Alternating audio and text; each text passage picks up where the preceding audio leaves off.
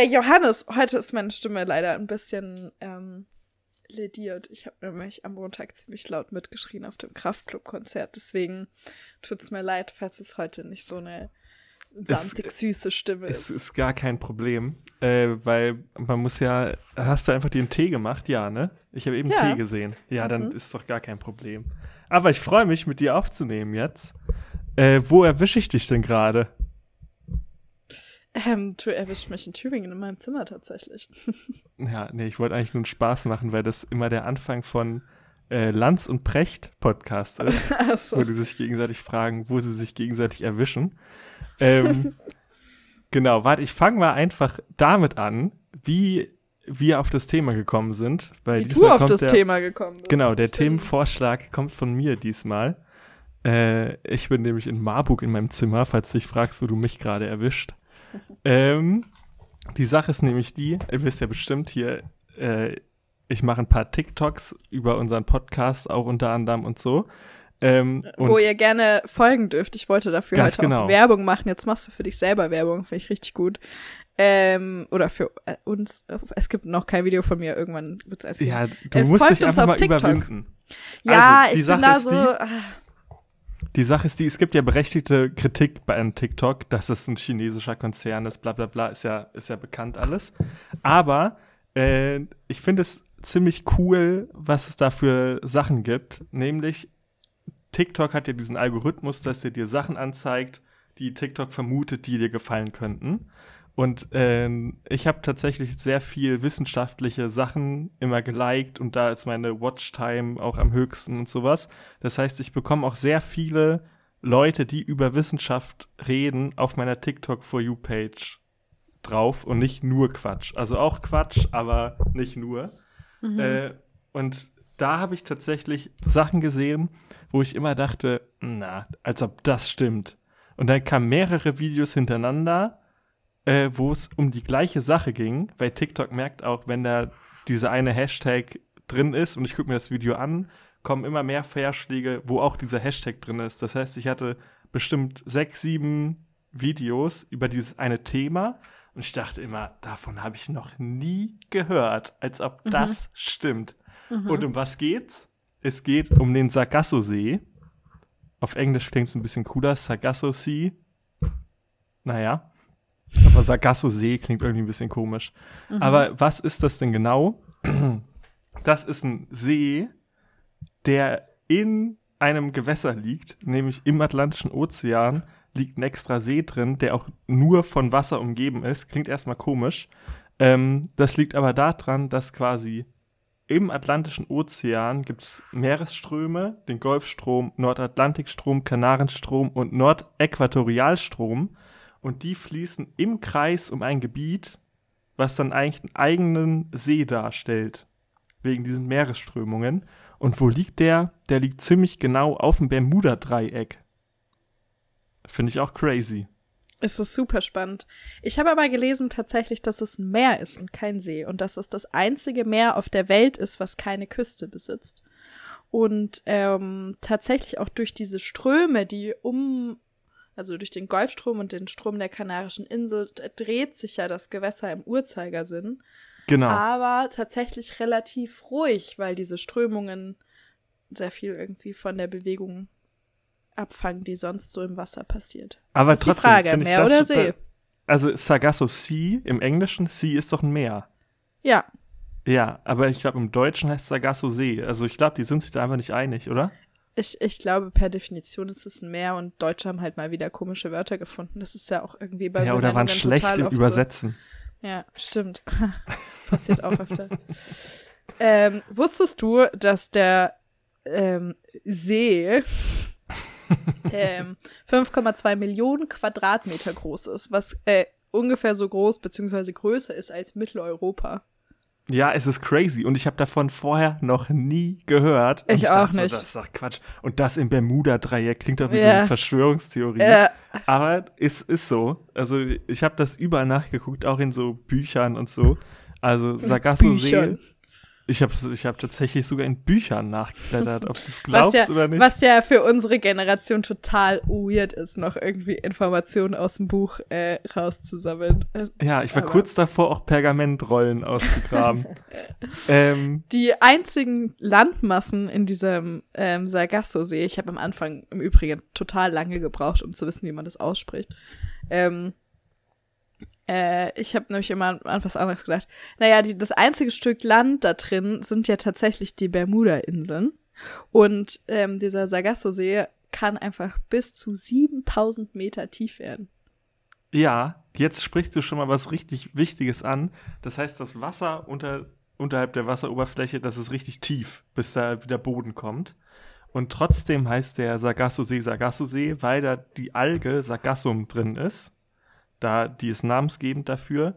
Und die schwimmt obendrauf als Teppich, als richtig dichter Teppich, schwimmen diese Algenteppiche, die dieses Ökosystem ausmachen.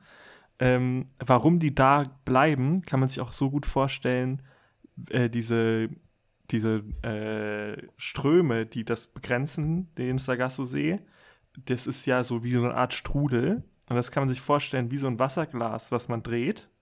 Und wenn man da Partikel drin hat im Wasserglas, also irgendwas schwimmt oben drauf, sammelt sich ja alles in der Mitte irgendwie. Mhm. Und genauso passiert das auch mit den Algen. Das heißt, die sammeln sich alle in der Mitte und driften im normalerweise nicht irgendwo weg. Ähm, und jetzt kommt das Spannende. Normalerweise haben große Algen, sitzen die immer irgendwo drauf, auf einem festen Untergrund, haben da einen Stiel und dann ist da diese große Alge, die wir kennen so wachsen eigentlich alle großen Algen. Es gibt noch ganz kleine Algen, die so winzig klein sind, dass man ein Mikroskop braucht. Die schwimmen auch frei im Meer. Aber diese Sargasso-Alge, die sitzt nirgends drauf und schwimmt trotzdem als große Alge frei im Meer. Das ist das schon eine ziemliche Besonderheit, die es sonst äh, so nicht gibt. Ja, und diese Alge ist eine von zehn endemischen Arten, die eben dort leben. Äh, endemisch bedeutet, dass es quasi diese, diese Art nur dort gibt. Und generell bezeichnet man die Sargasso-See auch als biologische Wüste in Anführungsstrichen. Also weil eben dort der Salzgehalt sehr hoch ist und der Nährstoffgehalt dementsprechend sehr niedrig. Das ist auch immer ein Indikator dafür, ähm, dass Algen, wo ähm, nee, das stimmt gar nicht. Ähm, Was wolltest du sagen? Ich wollte eigentlich sagen, dass Algen dort sind, wo es wenig Nährstoffe gibt, aber das ist eigentlich total falsch äh, Algen sind da, wo es viele Nährstoffe gibt. Deswegen ist es eigentlich total sehr, das deswegen ist es eigentlich sehr komisch, dass es dort so viele Algen gibt. So rum, jetzt habe ich mich richtig fast. Ja, nee, aber so, so stimmt. Naja, viel, und ähm, es gibt auf jeden Fall so wenig biologische Arten, ähm, marinebiologische Arten in dieser Sargasso-See, weil es sehr wenig Plankton gibt. Und wenn wir an den Food Chain denken, also an die Nahrungskette, dann ist Plankton in der marinen Nahrungskette eigentlich so das Grundnahrungsmittel. Und wenn das Grundnahrungsmittel nicht da ist, dann kann auch der Rest von dieser Nahrungskette nicht wirklich funktionieren, weil ähm, dann immer das nächstgrößte nichts zu fressen hat. Nichtsdestotrotz leben dort eben, wie gesagt, zehn endemische Arten und ja auch noch mehr Arten in, ähm, in diesen, in der Sargasso Ich hatte aber auch, ich, du hast das bestimmt auch von diesem einen wissenschaftlichen Artikel, dass das quasi so eine äh, Wüste ist. Mhm. Ich habe aber einen anderen Artikel auf Spektrum gefunden, also auch eigentlich ziemlich vertrauenswürdige Quelle, die das als Oase in der Wüste des offenen Ozeans benannt haben. Ja, das, und ähm, das ist so, steht so gegenüber, weil Oase und Wüste ist ja schon das Gegenteil, aber man kann für beides irgendwie so Indizien und Vergleiche irgendwie finden, die passen. Also das, was du meintest mit wenig Nährstoffe mhm. und äh, so, das passt schon für Wüste, aber trotzdem ist das ja irgendwie auch eine, eine Geburtsstätte und ein wichtiger Ankerpunkt für viele Lebewesen, wo wir auch noch später drauf kommen, was ziemlich crazy ist, was ich auch noch nie gehört habe.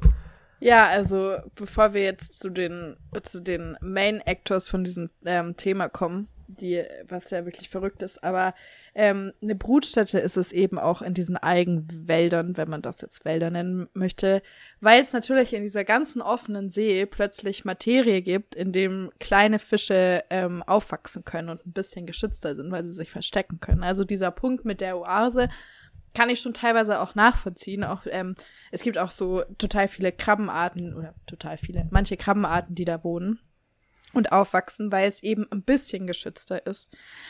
Es ist jetzt aber, würde ich mal behaupten, keine Oase. Da würde ich mich jetzt mal stark irgendwie mit den VerfasserInnen auseinandersetzen wollen, weil eine Oase ist ja jetzt mehr irgendwie für mich sowas wie äh, tropische Riffe irgendwo im Indopazifik. Aber gut, vielleicht ist es dort ganz cool, ein bisschen Schutz zu haben. Und ähm, es gibt tatsächlich auch ein paar sehr coole Arten dort, zum Beispiel eine sehr coole Seenadel, Syngnatus pelagicus, die sehen so cool aus. Die haben vorher so vorne so einen runden Mund dran und sind so ganz schmal. Die zu entdecken macht, äh, also die zu suchen macht super viel Spaß und man entdeckt sie sehr selten. Und die leben Crazy. da auch. Ja, mhm. wir müssen vielleicht auf äh, Instagram oder so ein paar mehr Bilder von Tieren, die da leben, machen. Weil ja. ich habe zum Beispiel noch den Sargasso-Fisch gefunden, der da eine mhm. endemische Art ist. Und der sieht halt selber aus wie so eine braune Alge. Äh, und deswegen hat er sich angepasst, in diesen Algenteppichen sich ziemlich gut zu tarnen. Also äh, da sind auch Arten, die einfach nur angepasst sind, in diesem großen Algenteppich zu leben. Und die können nirgends anders irgendwie äh, ja, gut überleben, sondern die müssen, die müssen in diesem Algenteppich stattfinden. Ähm, ja. Ich habe noch hier eine Sache, warum das denn genau auf dem Bermuda-Dreieck liegt. Und das hattest du eben auch schon gesagt. Ähm, es ist sehr nährstoffarm und das liegt auch daran, dass es sehr wenig über diesem Gebiet regnet. Weil da diese, diese, also die, die Möglichkeiten auf der Erde, wo es regnet, sind ja nicht überall gleich sondern da kommen Winde, Strömungen, alles Mögliche dazu, die dazu führen, oder wo die Landmassen sind, wo es besonders viel und wo es besonders wenig regnet. Und der Sargasso-See ist eine Stelle, wo es besonders wenig regnet und wo es besonders wenig Wind gibt. Weil es auch nah am Äquator ist, wo es auch relativ gesehen immer weniger Wind gibt. Ähm, das heißt, wenn man da jetzt mit einem Boot langfahren würde und kommt in diese Sargasso-See, hört auf einmal auf, die Meeresströmungen irgendwas mit dem Boot zu machen. Es gibt wenig Wind und du kannst dich auch noch in so Sargasso-Algenteppichen festfahren. Mhm. Und das ist halt eine der ganz vielen Theorien. Also, ich, das ist das jetzt wirklich Mystik, keine Ahnung, ob das stimmt. Äh, warum das Bermuda-Dreieck denn jetzt so gefährlich ist, da durchzufahren. Mhm. Warum das jetzt gefährlich für Flugzeuge ist, kann man damit nicht erklären und ob das überhaupt gefährlich ist. Aber ich finde die, dass der Gedanken irgendwie ganz schön, dass das deswegen gefährlich ist. Ja.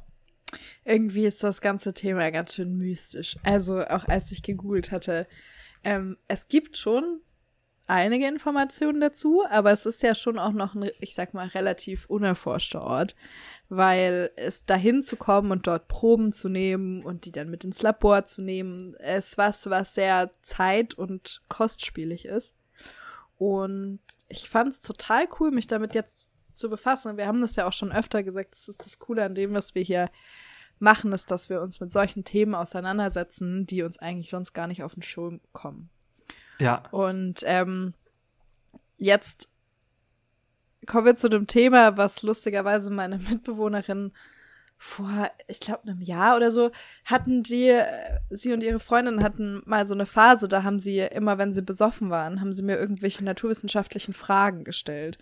Und ähm, es war dann immer so random, Samstagnacht um zwei oder so, kam dann so eine Nachricht, hey Chiara, kannst du mir erklären, warum bla bla bla. Und ähm, dann kam irgendwann mal so eine Frage, Hä, also auch nicht mehr grammatikalisch ganz korrekt geschrieben. Chiara, also äh, kannst du uns erklären, also mh, hm, wie funktioniert es mit den Aalen, weil die leben ja im Süßwasser, aber irgendwie, ne, die die leichen ja im Salzwasser. Und was sind Aale eigentlich für krasse Tiere? Ja, also die Sache ist die, ich habe vorher auch keine Ahnung von Aalen gehabt. Und dann habe ich das gegoogelt. Und dann habe ich rausgefunden, man weiß gar nicht so viel über Aale und man hat jetzt im Oktober diesen Jahres, also vor einem Monat, ein bisschen mehr als einen Monat, äh, gab es eine Studie, die zum ersten Mal beweisen konnte, dass europäische Aale, die haben die nämlich mit Satellitensendern ausgerüstet, ähm, wo die denn hinschwimmen, wenn die aus unseren Süßwassergewässern abhauen. Wo schwimmen die denn dann hin? Und was hast du deiner Mitbewohnerin jetzt geantwortet über ein Jahr später? Was ist mit den Aalen? Ich habe das ja tatsächlich damals schon beantwortet. Ähm, oh, ja, also Aale sind absolut crazy Tiere. Aber die komplett ähm, crazy. Also wir wissen ja, dass wir alle hier in Süßwässern haben, ne? In Seen, in irgendwelchen ähm, Flüssen. Läufen, Flüssen, genau. Ja. So, und ähm, diese Aale, die wir jetzt hier sehen, die, die heißen eben so Blank- oder Silberaale oftmals. Und diese Aale, die wir hier haben, die verschwinden irgendwann, wie du auch schon meintest. Und was machen die? Die gehen tatsächlich zu dieser Sargasso-See. Und, und das ist assi weit weg, das ist Karibik. Das ist, das ist richtig weit weg. So, dann schwimmen die da so hin. Ja, und, und die schwimmen auch ähm, so langsam. Hast du mal geguckt, wie schnell die schwimmen? Die schwimmen, warte, ich habe mir das irgendwo rausgeschrieben. Ah, ein Moment, ein Moment. Die schwimmen elf Kilometer am Tag Maximalgeschwindigkeit. also die schwimmen ganz langsam und dann, die schwimmen auch in relativ großer Tiefe, so dass die halt nicht so großen Predatordruck haben, dass die gefressen werden. Schwimmen ja. die elf Kilometer am Tag bis in die Karibik, in Sargasso-See. Ja, das dauert alles ganz, eine ganz schöne Weile. Und dann sind sie da angekommen. Und das ist der Ort, an dem sie geschlüpft sind. Und da legen sie auch ihre, ähm, ihre eigenen, ähm, also dort leichen sie, dort legen sie ihre Babys ab und äh, sterben tatsächlich auch dort. Also der Lebenszyklus eines Aals beginnt und endet in der Sargasso-See. Und dann ähm, legen diese Aale eben ihre Aal, Aal ist auch so ein geiles Wort, ich finde es richtig cool, dass ich die ganze Zeit Aal sagen kann. Ähm, und dann legen diese Aale dort eben ihre ähm, Larven und die nennen, nennt man Weidenblattlarven. So. Und soll ich weitermachen? Ich wollte nur noch sagen, das Fachwort für nur einmal fortpflanzende Lebewesen ist Semelpaar. Und es gibt ja. relativ, also mir sind jetzt nicht so viele bekannt, die das machen. Aber wenn das welche machen, ist das immer so ein besonderes Merkmal. Das heißt, die sind wirklich, die schwimmen einmal in dem Leben wieder zurück, wo sie geboren sind, verpaaren sich und sterben da.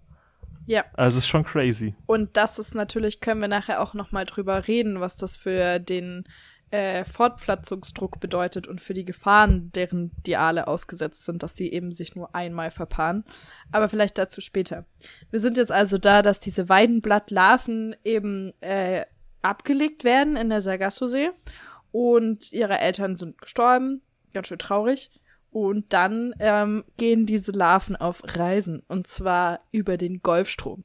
Richtig clever, wie so ein bisschen bei Findet Nemo, da gibt's ja auch so eine Stelle, wo die Schildkröte und Nemo und so in so einen Golfstrom reingehen und dann uh, werden die wie mit so einem Taxi äh, durch die Gegend gefahren. Und ungefähr so machen das diese Larven auch. Ist allerdings ein Taxi, was drei Jahre dauert. Also die Dinger sind wirklich wahnsinnig langsam unterwegs.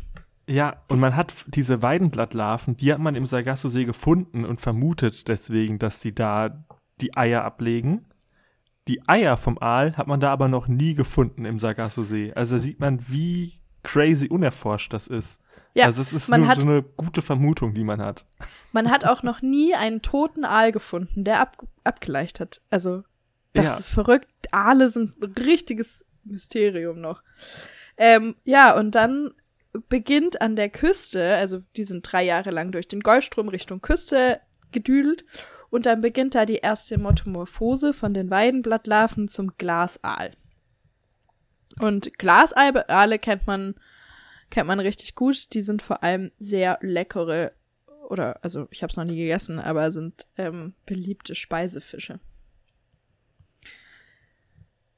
Und heißen übrigens Glasaal, weil sie durchsichtig sind und aussehen, als wären sie aus Glas. Ja, die sehen schon cool aus. Da packen ja. wir auch noch ein Bild rein. Ihr ja. kriegt richtig viele Bilder da kann man auch sehr gut die Organstrukturen sehen, was ich immer total spannend finde, wenn solche Fische durchsichtig sind. Da kann man richtig gut gucken, was da drin so abgeht. Äh, die Tiere verteilen sich dann also in unseren europäischen Gewässern und verändern dann nochmal ihre äh, ihr Aussehen. Also aus diesen Glasaalen werden dann Steig- oder Gelbaale. Die ähm, müssen dann teilweise auch umgesetzt werden, weil wir total viele Staudämme und Zeugs haben, was deren äh, Weg durchkreuzt.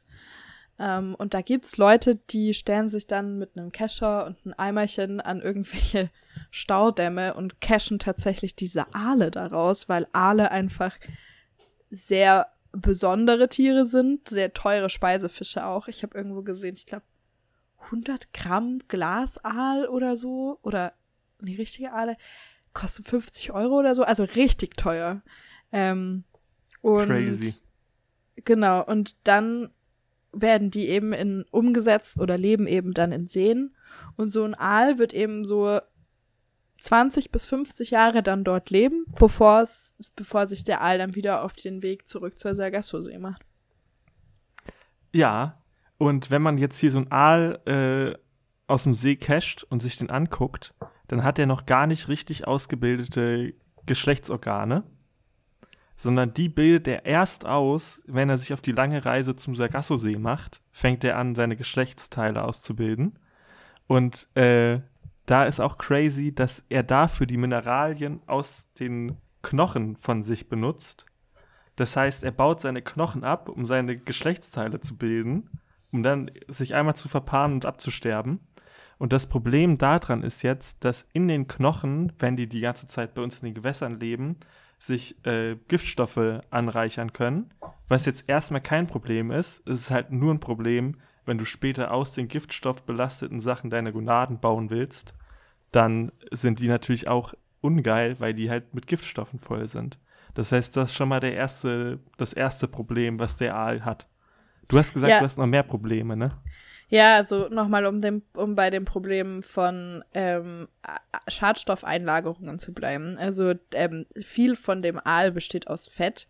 Und Fett, ähm, wenn man quasi, also wenn sich dann Dinge in diesem Fett anlagern, dann ist das echt ziemlich scheiße, weil ganz schön viele Schwermetalle da drin sind. Und wie du gerade auch schon angesprochen hast, äh, kann das den Aal eben auch unfruchtbar machen. Und also jetzt mal nur ganz kurz in den Raum geworfen. Wir essen die Tiere, die mit Schwermetallen belastet sind. Weiß ich jetzt nicht, ob das so geil auch für einen Menschen ist. Nee, ist nicht so smart. Ähm, generell Fischkonsum äh, schwierig. In, in manchen Arten eben lagern sich total viele Rückstände von, äh, von Verschmutzungen ein, von Umweltverschmutzungen, die wir in die Meere tragen. Und wenn wir die essen, geraten die natürlich auch in unseren Kreislauf. Ähm, aber zurück zu dem Problem des Aals. Ähm, die Entnahme von Aal ist natürlich auch ein Riesenproblem. Also der Fischfang. Vor allem sind Glasaale gerade in asiatischen Ländern der übelste Burner. Das heißt, die fischen das Zeug raus wie sonst noch was. Und Die asiatischen Aale schwimmen aber nicht zum Sargasso-See. Das tun nur die europäischen und die amerikanischen Aale. Da treffen die sich sogar. Also das Ja. ist auch cool. Ja, ja, die verpaaren sich ja dort auch, ne? Ich, ich, oder ja, ich denke schon, ja. ja Ist auch spannend, weil dann gibt's ja auch immer wieder hybride Formen. Naja, Ja. Ähm, und trotzdem werden sehr viele Aale entnommen. Und wenn wir jetzt mal zurück überlegen, was wir vorher gesagt haben. Wir haben genau ein Fortpflanzungsevent im Leben eines Aals. Wenn also von diesen ganzen Aalen, die sich fortpflanzen, die Babys rausgefischt werden, dann gibt es keine neuen Aale. Also irgendwo endet dann halt dieser Zyklus. Ähm, dementsprechend hat man auch so eine erschreckende Zahl gefunden, dass von 1980, oder ich habe die erschreckende Zahl gefunden, von 1980 bis 99 ist der, ähm, ist die Aalpopulation um 95, also ich spreche immer vom europäischen Aal, vom äh, 95 Prozent zurückgegangen ist Das ist schon krass. das ist, das ist äh, also wirklich echt viel. Und ähm, hab dann aber in einer anderen Doku ähm, vom CDF war das oder vom ARD gesehen, dass dieses Jahr total viele Glasaale da waren. Also irgendwie ist es ein bisschen weird. Vielleicht erholt sich jetzt die Aalpopulation wieder. I don't know. Ich glaube, aber da müssen wir auch unsere Querbauten in den Flüssen wegsprengen, oder? Ja, Weil wie ja. wollen die da hochkommen? Ja, das ist es eben. Also diese ganzen Kraftwerke und Staustufen und Flussbegradigungen sind absolut tödlich für Aale. Also die brauchen ähm, natürliche Flüsse und natürliche Durchgänge, um zu wandern. Es sind ja wandernde Tiere. Ähm, Ja. Und da kann halt nicht immer der Heinzi kommen und mit seinem Kescher irgendwie ein paar Aale umtransportieren. Das reicht halt nicht. Ähm, ja, und natürlich sind Krankheiten und Vergiftungen auch ein Riesenproblem, was Aale haben. Also ähm, Wasser werden wär die Wäs Gewässer werden wärmer, ähm, es bilden sich mehr Bakterien. Wenn so eine Wasserschicht von Seen und Flüssen geringer wird, weil wir weniger Wasser haben, dann konzentrieren sich diese Bakterien in Gewässern und sind dann natürlich noch gefährlicher für die Tiere, die da drin leben. Das bedeutet, viel mehr von diesen Tieren sterben früher und können sich dann nicht fortpflanzen. Ja. Ja, Also- alle, sind, sie- alle sind richtig gefährdet, das stimmt. Alle sind richtig gefährdet und ähm, da hat, macht man sich irgendwie gar keine Gedanken drüber. Man kennt halt den Zitteraal oder so, aber jetzt nicht, ähm, man denkt nicht so viel über den europäischen Aal nach.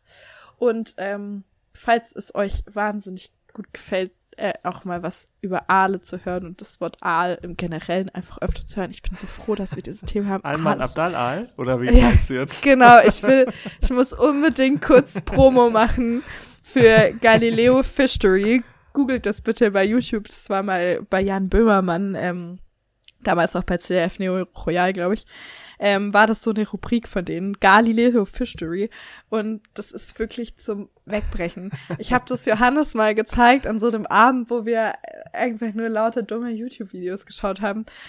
Ich find's einen absoluten Burner. Also es ist wirklich eins meiner Lieblingsformate. Du warst nicht so überzeugt, aber Ja, ich, ich fand's auch lustig. Also kann man sich auf jeden Fall angucken. Ja, und Alman Abd wenn ihr was über Alman Abdal Al lernen wollt, dann schaltet ein. Das ist der Wahnsinn. Sehr schön. Sehr schön. Ja, ich, hast du noch was zum Aal? Also ich bin Nee. beim äh, bin, ich bin ausgeaalt hier. Ah, Ja, nee, ich habe noch, ich hab noch einen Fun Fact. Äh, tatsächlich können wir das auch einfach jetzt mal als ähm, blamieren oder abonnieren mal wieder reinschieben. Uh, Ähm, apropos. Apropos, apropos, äh, blamieren oder abonnieren. Ja, es wäre voll cool, wenn ihr uns abonniert. Auch wenn ihr euch jetzt Safe. nicht blamiert. Und man kann uns bei Spotify bewerten. Und ähm, ja, je mehr Leute uns abonnieren und gut bewerten, desto mehr Leute werden vielleicht auf uns aufmerksam. Und wenn Oder ihr einfach denkt, auf uns aufmerksam machen. Da freuen wir uns. Genau, freuen wir uns. Ähm, ja, blamieren oder abonnieren. Yes. Johannes. I'm Ähm, ready. Also, ihr wisst, wie es läuft. Ich frage Johannes jetzt eine Frage. Der überlegt sich was. Ihr überlegt euch auch die Antwort. Und wenn der Johannes richtig liegt, dann müsst ihr uns abo und ihr weiter weg liegt oder was anderes gesagt habt, dann müsst ihr uns abonnieren. Und wenn der Johannes falsch liegt und ihr quasi richtiger lagt als der Johannes, Dann habe ich mich blamiert. Dann hat er sich blamiert und ihr dürft uns trotzdem abonnieren. Woo! Richtig. Ähm, okay, Johannes, die Frage. Ähm, Ja. Wenn Menschen sich mit Aalen auseinandersetzen, dann gibt's ja Wie verschiedene. Wie so- Alman Abdal Al, oder? genau, genau, wie sogenannte Aalforschende. Ähm, dann gibt's ein cooles Wort für Aalforschende, sowas wie Ornithologen nur für Aale. Aditologen? Weiß ich nicht, nee, keine Ahnung. War schlecht. Naja, gut. tut mir leid. FischexpertInnen. Ähm, also, Menschen, die sich mit Aale auseinandersetzen, sammeln ja verschiedene Daten über Aale. So, zum Beispiel, wie lang ist so ein Aal oder so. Ähm, und jetzt will man ja natürlich wissen, äh, in welchem Stadium sind diese Aale wo. Und Mhm. äh, diese Entwicklungs-, also Entwicklungsstadien sind ja nicht von heute auf morgen abgeschlossen, sondern es gibt ja so Zwischenstadien, ne? Ja. Und ähm, um die zu erforschen, gibt's ein Parameter, der am verlässlichsten ist bei der Erfassung von diesem Entwicklungsstadium. Verstehst du die Okay, Frage? Ja, ja, ja, ja, ja. Ist So. lang, ja. Jetzt eigentlich ist das eine offene Frage, aber mir fällt gerade auf, es ist wahrscheinlich ein bisschen schwierig, wenn ich die offen stelle. Also machen wir jetzt Single Choice, ja? ja. Also, um nochmal die Frage zu wiederholen. Was ist das verlässlichste, der verlässlichste Parameter ähm, bei der Erfassung des Entwicklungsstadiums eines Aals? Mhm. Antwortmöglichkeit A. Die äh, Länge der dorsalen Flosse. Dorsales Rücken, ne? Ja. Ähm, Nur, dass Ähm, jeder die Frage richtig beantworten kann. weil du weißt es eh. Ähm, genau, also A ist es der Parameter der Rückenflosse. B ist es der Augendurchmesser. Oder Mhm. C ist es die Länge der Afterflosse. Mhm. Die Afterflosse war am After, ne? Entschuldigung. Äh, ich sag, dass ich nehme das Komischste, nämlich den Augendurchmesser, weil das hättest du nicht ausgedacht. Ja. Stimmt. Stimmt. Ähm, der Augendurchmesser ist tatsächlich laut äh, des ähm, Aalforschers in der Doku des ARDs oder CDFs, muss ich nochmal raussuchen, ähm, ist der Augendurchmesser der verlässlichste Parameter, ähm, um diesen Entwicklungsstadium eines Aals zu Also werden erfassen. die immer größer? Ja. Wahrscheinlich. Und das ist richtig geil, weil die haben die da so sediert mit irgendeiner Vitamin D-Säure oder sowas. Und dann ist er einfach mit so einem Messding an dieses Auge von dem Aal rangeklatscht. Und ich dachte mir so, Junge, also das sind so Metallmessdinger. Und also ich will nicht, dass mir jemand mit so einem Ding einfach, während ich sediert bin, am Auge rumklatscht. Aber naja, gut. So läuft Alles das für da. die Aale. Alles für die Aale. Ja, aber spannend. Ja. Ja, äh, also hier aber eine, eine praktische Frage. Wie misst, guckt man jetzt, was für ein Aal man da vor sich hat? Wenn man denn überhaupt noch einen Aal findet, wenn da 95% nicht mehr da sind. Mm, Ich habe auch nichts mehr zu Aalen, aber ich hatte ja eben noch gesagt, man kann sich den Sargasso-See vorstellen wie so ein Wasserglas, was man so dreht und dann sammeln sich alle Partikel in der Mitte. Wenn man das jetzt mal machen sollte, also vielleicht habt ihr auch gerade was zu trinken da in einem Glas, dann könnt ihr mal gucken. Ähm, ja, und macht vorher ein paar Schnipsel oben rein. ich wollte gerade sagen, hoffentlich sind da jetzt nicht so viele Partikel gerade im Wasser. Ja, frisches, klares, fast durchsichtiges Wasser und dann macht ihr ein paar Partikel rein. Ähm, so, wenn man dreht, sammeln die sich alle in der Mitte, aber es ist auch tiefer in der Mitte. Das könntet ihr auch in eurem Wasserglas schon sehen. Und bei diesem riesigen Strudel ist es auch so, weil die Mitte vom Sargasso-See ist ein Meter tiefer als der Rest vom Atlantischen Ozean. Das finde ich auch schon crazy. Also, dass dieser. Riesenstrudel wirklich ist wie so ein Wasserglas. Ja. Und diese Alge sammelt sich halt in der Mitte, wegen diesem Strudel, bla bla bla, klar. Aber das ist ja nicht das Einzige, was im Meer rumschwimmt, sondern es schwimmt natürlich auch ziemlich viel Müll im Meer rum. Ja. Und der sammelt sich auch im Sargasso-See. Auch dort. Und äh, das ist natürlich nicht so geil. Und äh, das heißt, man kann davon ausgehen, dass Great Pacific Garbage Patch, also auch so ein Strudel im Meer, aber halt im Pazifik, der schon riesig ist, dass was ähnliches auch im Atlantik passieren kann und wird und dann vermutlich an so Stellen wie dem Sargasso-See, dass das auch einfach eine riesen Müllhalde wird. Und das ist Ja. natürlich ziemlich traurig. Und das wird vor allem für die Aale ziemlich traurig, weil das der einzige Ort wahrscheinlich ist. Also ich betone ja immer dieses Wort wahrscheinlich so sehr, weil, wie ihr wisst, Wissenschaft ist immer nur der Status quo, was wir heute wissen. Und Wissenschaft beansprucht nie zu wissen, dass es wirklich so ist, sondern dass es zu dem Zeitpunkt der Wissensstand ist, den wir haben. Ja, vor allem das Und- mit den Aalen wurde halt letzten Monat rausgefunden, also wie schnell die reisen und so. Also Genau. das ist Und sollte es wirklich so sein, dass der Laichplatz von Aalen und dieser Lebenszyklus wirklich so ist, wie wir das euch heute erzählt haben, dann ist es ganz schön scheiße, wenn da richtig viel Müll oben drauf klatscht, weil dann wird es auch das Ökosystem oder das, ähm, den Lebenszyklus des Systems des Aales auf jeden Fall sehr stören. so, richtig. Ich habe aber jetzt noch eine ganz andere Sache, wo es weniger weg von den Tieren hin zu der Alge geht. Und Mhm. diese Alge hat nämlich, äh, du hast das eben auch schon richtig gesagt, die ist ja, wächst in nährstoffarmen armen Gewässer. Jetzt ist es aber so, dass wir als Mensch natürlich ganz, ganz, ganz viele Nährstoffe äh, überall auf unsere Felder kippen. Die kommen in Flüsse und fließen ins Meer.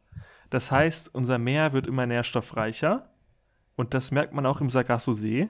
Und das führt dazu, dass diese Algenblüte von diesen Sargasso-Algen ähm, viel größer wird.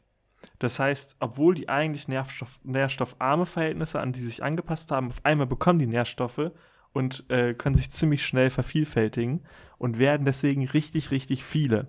Und das hat man erstmal 2011, also ist auch noch nicht so ewig her, also elf Jahre, äh, ist es her, dass man das erst zum ersten Mal gemerkt hatte. Da war es nämlich so, dass diese ganze Algenblüte von diesen Sargassum-Algen an der Karibik an die Strände gespült wurde.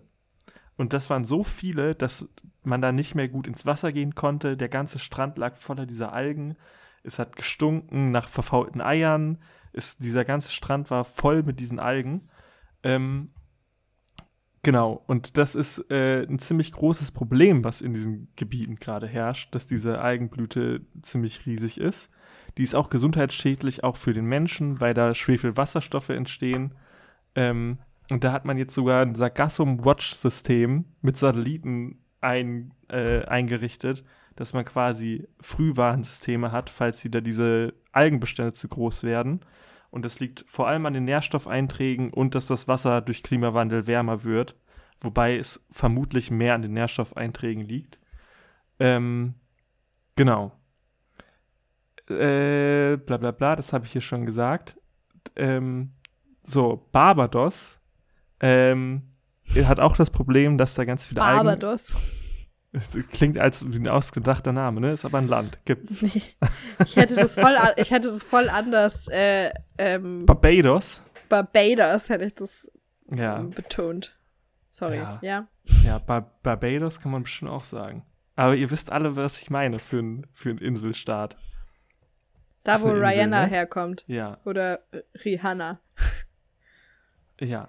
Also, äh, Barbados, da kommen natürlich auch ganz viele Algen an den Strand ran. Und äh, die haben jetzt ein Riesenproblem damit, weil in Barbados hängt 40% des Bruttoinlandsprodukts von Tourismus ab. Und die Touristen kommen nicht, wenn man nicht ins Wasser gehen kann, der Strand gesundheitsschädlich ist, es nach faulen Eiern stinkt, kommen die Touristen nicht. Und deswegen, als 2016 wieder so eine Algenblüte die ganzen Strände zugemüllt haben, haben die den nationalen Notstand ausgerufen. So Mhm. krass war das. Ähm, und haben dann das Militär eingesetzt, um die Algen vom Strand wegzuräumen. Ähm, ja, war im Nachhinein hat man gemerkt, dass es auch nicht so geil war, weil die das ganze Strandökosystem mit kaputt gemacht haben, als sie die ganzen Algen weggebaggert haben. Also das zieht riesen negative Folgen nach sich und das ist auch das neue Normal. Also 2011 gab es das das erste Mal und danach kommt es immer wieder und immer häufiger, dass diese Algen zunehmen. Und es nimmt außerdem noch eine Algensorte durch diesen erhöhten Nährstoffeintrag zu, die ein geringeres Potenzial für die Biodiversität in diesem Sargasso-See hat. Das heißt, auch der Sargasso-See selber leidet darunter unter diesen erhöhten Nährstoff, weil diese eine Alge profitiert, der Rest leidet er darunter. Und ähm, ja, beim Rest ist auch gar nicht nur gemeint mit Aalen und Schnecken und dem Sargasso-Fisch und der Seenadel, sondern zum Beispiel auch eine richtig sympathische Art, nämlich Meeresschildkröten. Mhm. Meeresschildkröten verbringen nämlich ihre Jugend auch im Sargasso-See und schwimmen erst danach, wenn sie ausgewachsen sind, wieder zurück in die Karibik, ins offene Wasser. Sonst wären die ähm, ja vielen zu schnell und gut gefundenes Fressen, so kleine Schildkröten für andere Tiere. Deswegen verstecken die sich in ihrer Jugend in den Algen im Sargasso-See und schwimmen erst da raus, wenn sie groß genug sind. Und ähm, ja, wieder mal das altbekannte Problem, dass wir viel zu viel Nährstoffe überall hinpacken. Am Ende ist das für richtig viele Sachen ein Problem. Ist crazy. Ja. Ja, irgendwie haben wir jetzt so, so ein bisschen das Ganze ähm, aufgearbeitet mit dem Sargasso-See, aber für mich ist es und bleibt es irgendwie noch so eine leicht mystische Ges Geschichte und ich finde es total toll, dass wir immer noch so viele Dinge zu entdecken haben Ja, in unseren Meeren. ja. Und ich finde das auch super, dass wir diesen Podcast machen, weil ich hätte mich vorher, hätte ich mir gedacht, ah, irgendwie komisch mit dem Sargasso-See und hätte weiter durch TikTok gescrollt. Aber so hatte ich einen Anreiz zu sagen, Moment, das interessiert mich. Und dann haben wir uns äh, zwei Forscher und Forscherinnen da dran gesetzt und äh, recherchiert. Ja. Und das macht Spaß, das ist geil. Ich lieb's. Ich hoffe, ihr hattet auch Spaß beim Zuhören. Und zieht euch auf jeden Fall Galileo Fishery rein. Ähm, Ja, und Bleibt- folgt uns überall bei Instagram, TikTok und bleibt stabil, Aal. Stab Stabal. Stabal. Ciao. Ciao.